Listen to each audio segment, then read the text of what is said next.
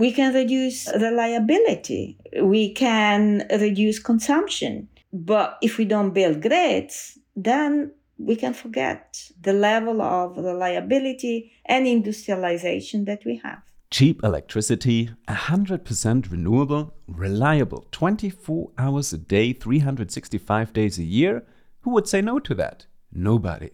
But not everyone is prepared to accept the necessary consequences, such as new high voltage power lines on the outskirts of the town or even in your own backyard, or wind turbines in the neighborhood.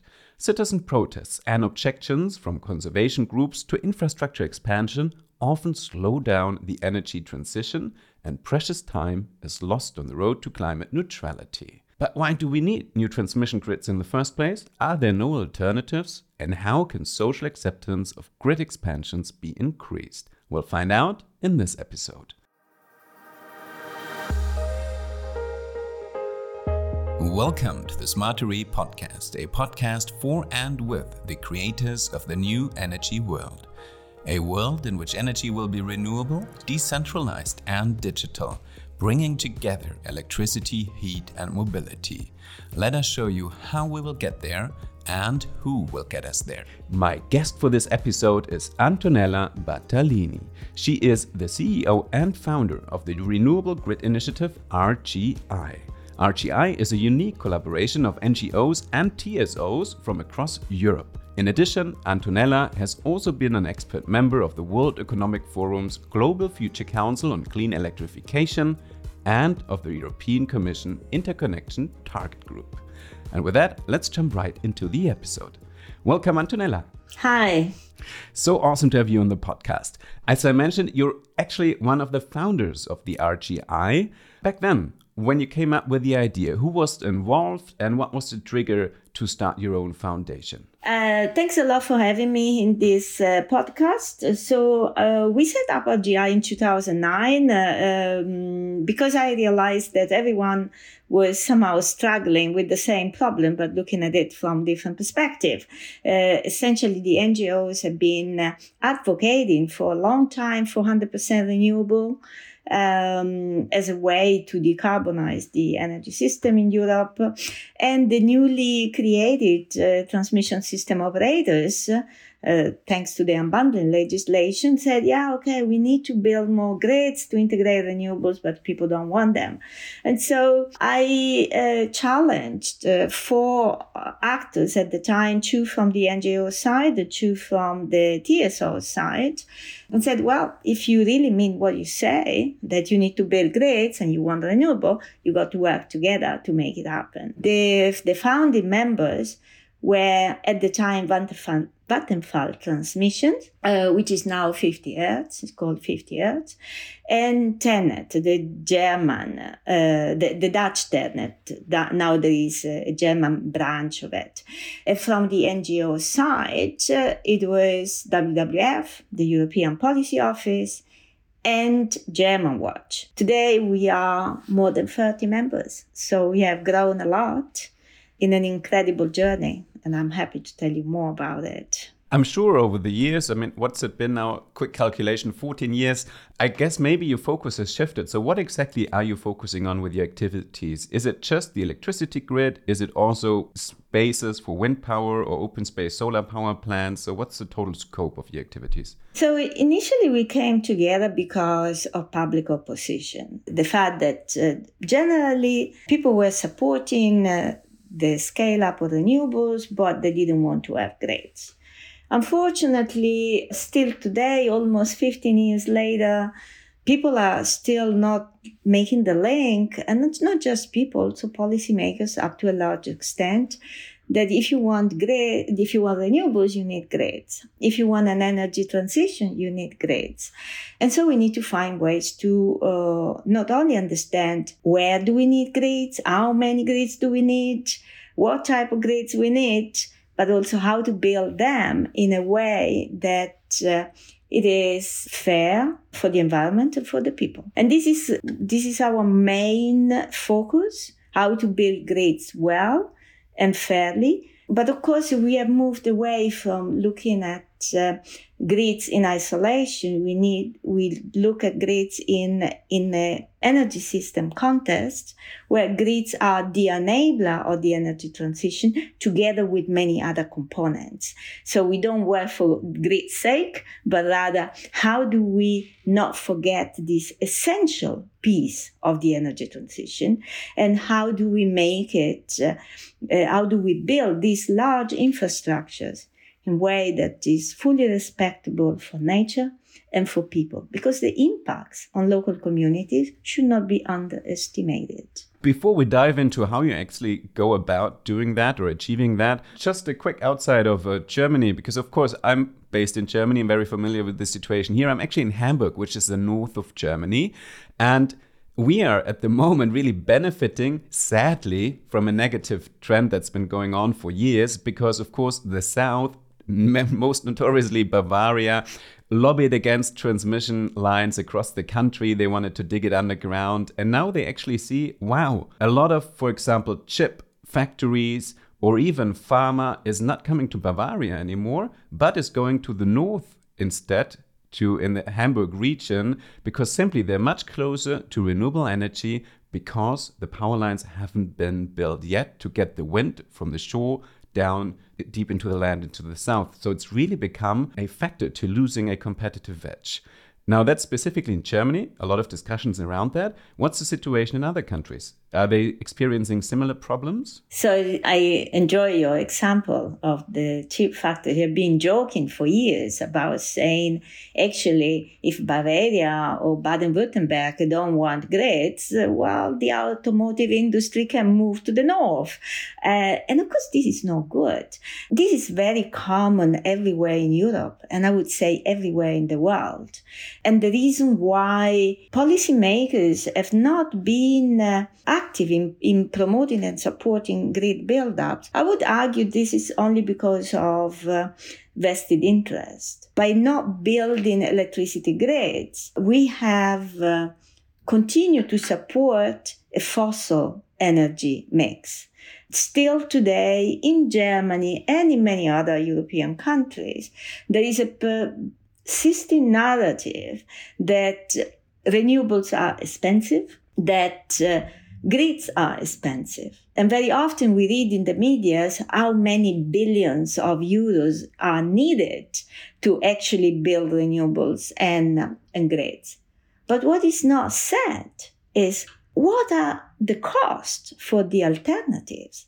Because the, it's being, something being expensive doesn't mean anything if you don't compare to alternatives. And today we know that both renewables and electricity grids together are much cheaper than alternatives. If you build a new plant, what you pay for this and that is obviously what you need to compare. You cannot compare what is the cost of a plant that is being built 30 years ago with new investments. So everywhere in the world, everyone is struggling with grids, but now they are becoming a competitive advantages for those regions that have uh, renewable energies. Uh, now, just previously, two minutes ago, you mentioned that we have to make it socially just. And uh, let's stick with the German example, for example. The north is a very scarcely populated, so the costs for building grids, if you distribute it on the uh, on the population, it's very high per person. And I think I'm now not finding the proper English term for it, but the, what you pay with your monthly electricity bill in order to build up the grid, that small percentage is very high in the north. And of course, people feel, why should we pay for it if it's for, you know, sending electricity down to Bavaria so they can actually keep their chip factories?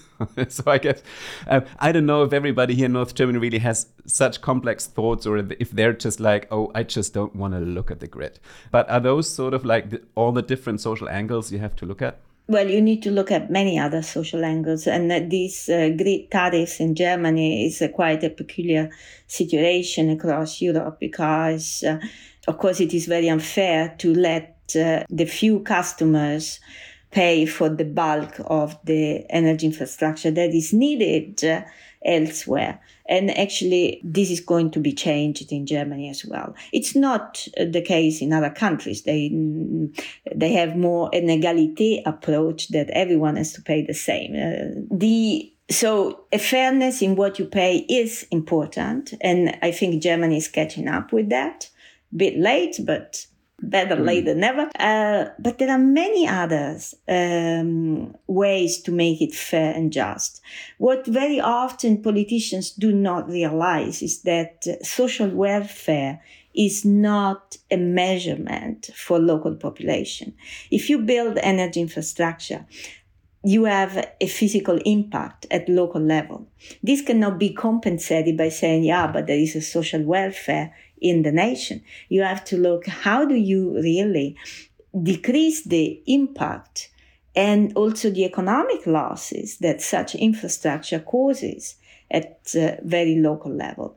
This requires uh, engaging with local communities in a much more horizontal and creative way to understand what is that they need to improve their livelihood and use the electricity grid, but also the renewables investments to deliver these local benefits. It's a very new way of looking at that. Up to very recently, especially in Germany, but also elsewhere, there was this idea that uh, you pay a compensation and then that's it. For grids in Europe, for each kilometer that is being built, uh, 40,000 euro are paid to local communities. But this is not a way to engage. You don't write a check and run away, but you need to sit and see how do you better use this money? How do you leverage maybe additional funds through the money that you get? And how do you build projects, activities, structures, processes that deliver a long lasting benefit to the local communities? Now, speaking of long lasting benefits, maybe you do have some best practices where, like, a renewable grid initiative has been successful really in changing people's mindsets on the long run. Maybe not from Germany, but some other European countries to get an insight into other countries as well. So we have uh, a number of um, activities that uh, we don't run ourselves. We help our members to run. We call them implementing RGI declarations. We have a project that has been running for several years in Germany, which basically involves Germanwatch and the grid operators where Germanwatch goes on the territory and tries to understand uh, why people oppose grid infrastructure in uh, and so find solution. I think one of the most uh, creative uh, projects that we are running at the moment is in Ireland, where the grid operator, together with Friends of the Earth, develop joint narratives on the benefits of grids and develop together very specific uh, community approaches that uh, bind the people into this uh, energy revolution. Do you have an example? Uh, I give you an example from, I give you two examples that are unrelated to what I just mentioned. In Spain, the grid operator, every time that builds electricity grids, complemented with high speed internet and provides internet access high speed internet access in rural communities. In Italy, the grid operator has equipped the pylons with fire sensors. And these have been now, uh, these are being rolled out in many other countries because it has been proved that if you have fire sensors on pylon, you can detect forest fires at least 20 minutes earlier than you would do it without. And 20 minutes in a fire is very important. And in France, our uh, grid operators has basically developed together with local community that didn't want to have a line, a, an online system where they said, okay, we don't build the line, but if we need, you need to switch off. So they are in a app system where the grid operators send a signal and said, now we need capacity switch off because we don't have it. Otherwise we will have a blackout. And these are just very small numbers of examples and you can have much more. I love those three examples because they really solve a very basic need of rural communities. Internet is so basic. Protecting them from wildfires is very important. And as you said, it's something that will stay there forever. It's not like a check that's maybe invested into a new playground or into whatever, a small school project, and then everybody forgets about it a year later already. But that's something people really can feel every day. Now, the last example, if I got it right, that was more a punishment in the sense of like you don't want that line, so we pull the plug every once in a while? No, it is a voluntary thing. Uh, just that oh. you know the idea when you in your introduction say we want twenty four seven electricity all the time, full mm-hmm. reliability, but we cannot have everything. So if you say mm-hmm. no to something, you got to say yes to something else. And if you okay. say you don't want a new power line, you know that capacity may not be available 100% of the time. And so it's a partnership that where you say, okay, I accept to have less reliability, but I have to give something back. And so this is okay. part of a compromise. And I think this is a very creative way of dealing also with scarcity because it doesn't mean mm-hmm. that we have abundance all the time. So let's look more at the general picture and cover some basics. What is the role of cross border exchange of electricity in Europe, specifically in regards to a successful energy transition? So, why is it so important and what advantages does it offer? The European electricity market, which is based on physically connecting countries' electricity system, it's an incredible achievement. Its main purpose is uh, to have the lowest possible prices and solidarity. The more renewable energy sources we have, especially solar and wind, the higher the variability of these resources. You know, there is a cloud passing by, the sun doesn't shine, the wind doesn't blow. This is what is usually named. But the, the grid creates a very large system, and the larger the system, the lower the variability. So if you have interconnection with countries, you not only benefit from the cheap prices from mm, the neighboring countries, but you also sell the to the neighboring countries your excess electricity and you get from them where you don't have. Solidarity is a fundamental element in energy security. If you don't have interconnections, well, you will have blackout. We see this in the US, that where they are not interconnected, they have a huge amount of blackouts. One another fantastic examples I would mention is when Russia invaded Ukraine, the, the European electricity system operators were very successful in connecting Ukraine Moldavia with a line that provide backup option and uh, security for cooling purposes and so on in Ukraine. So solidarity is fundamental. The, the huge problems that we have had in last winter with the energy crisis have been reduced thanks to interconnection, thanks to the fact that I have a system, a physical system, and a market that allows moving flows from one country to the others. So it's about solidarity. It's also about getting prices down and creating overall more reliability for Europe as such. So quite essential if we want to become climate neutral.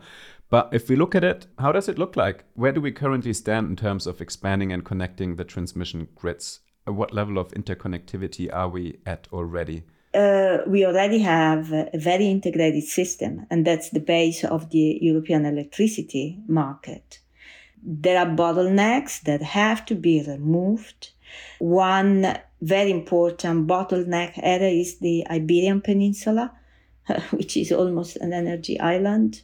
Of course, island countries uh, like uh, clearly Ireland, but also uh, Greece is very remotely connected, and increasing interconnection is important to increase stability. It allows for further integration of renewable energy sources and reduction of prices. We also need to think interconnection beyond the European uh, border to North Africa, to Eastern uh, European countries, because this will also further increase uh, reliability of the entire system. One of the key problems of these interconnections is the question who pays for what?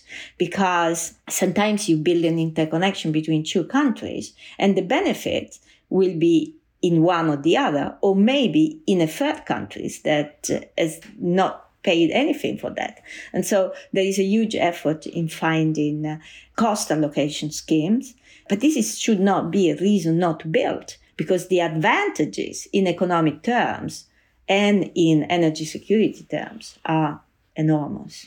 So the Iberian Peninsula, you mentioned Ireland, Greece, but I also guess in Europe itself, Germany, for example, has a very pivotal ro uh, role to play in channeling electricity from one side of the border to the other. And I guess there are also some interconnections which still need to be ramped up, right? So this is another, I think, interesting fairy tale that we need to bust because Germany needs internal expansions very urgently, like SuedLink, which we actually needed a few years ago, uh, but mm, hopefully it will be operational in a couple of years.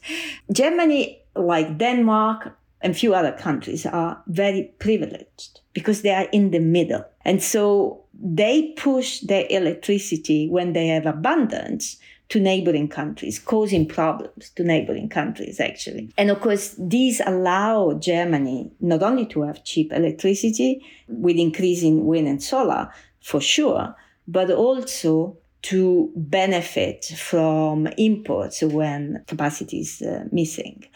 The, the point is that because of the geographical location of Germany, Germany has been much less in need of developing storage capabilities because it has been pushing electricity across the border. Other regions like Italy, Spain, Portugal, Ireland, they had to develop storage capabilities much earlier because obviously they didn't have the possibility to push the problems elsewhere. That said, things are changing very fast because mm-hmm. now also Germany is developing uh, storage capabilities capabilities, and we need much more integration with neighboring countries. That's so interesting to get a different perspective on the setting here. You mentioned very fast things are changing. Is there a time frame generally for ramping up interconnections and transmission grids in Europe? We need to build as fast as possible, but we need to build well because if we don't build well, we don't build all what we need.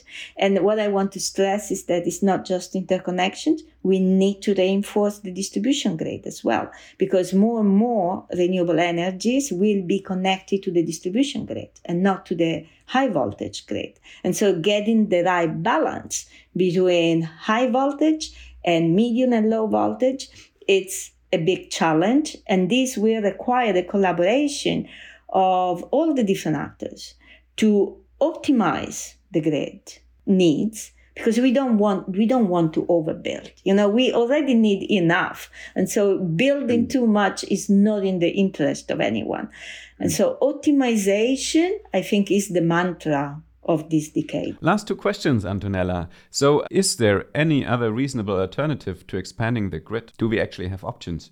Well, we can switch off. We can reduce reliability. We can reduce consumption. And I think some of it will be done in the future. But if we don't build grids, then we can forget the level of reliability and industrialization that we have. Well, that's a very clear answer and a very clear choice to make. now, yes, you founded um, RGI around 14 years ago. You're also active in the World Economics Forum. You're also active in some parts of the European Commission in some groups. If you had some spare time and you had the opportunity to build a brand new foundation, what topic would you focus on?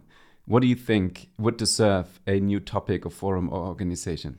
Actually, started to do this and launched these two new ideas at the COP in Dubai in December. And one is called Ginger, the Global Initiative for Nature, Grids and Renewables. And the other is called the Global Renewable uh, Grid Academy. And these are basically new much larger collaborative processes that first ginger aims at developing assessment criteria to measure contribution to nature positive which is very important because if we want to build large infrastructures we need to do it well. And the other the grid academy is an answer to the recognition that uh, grid knowledge is uh, a niche knowledge and it is required everywhere in the world and we need to be able to share what we know, what we learned in Europe, because in terms of renewable penetration, we are more advanced than other geographies. And so, if we want to see an energy transition happening in the most effective way, uh, we need to be able to share knowledge.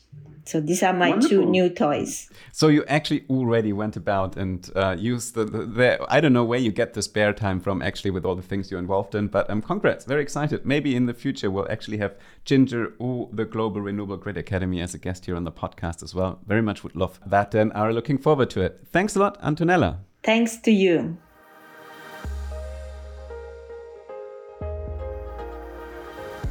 The exciting presentations on grid expansion, the role of transmission system operators, innovative grid management, and much more can be found at EM Power Europe Conference. EM Power Europe Conference is taking place from 18th to 19th of June in Munich. All information about the conference is available online at em-power.eu.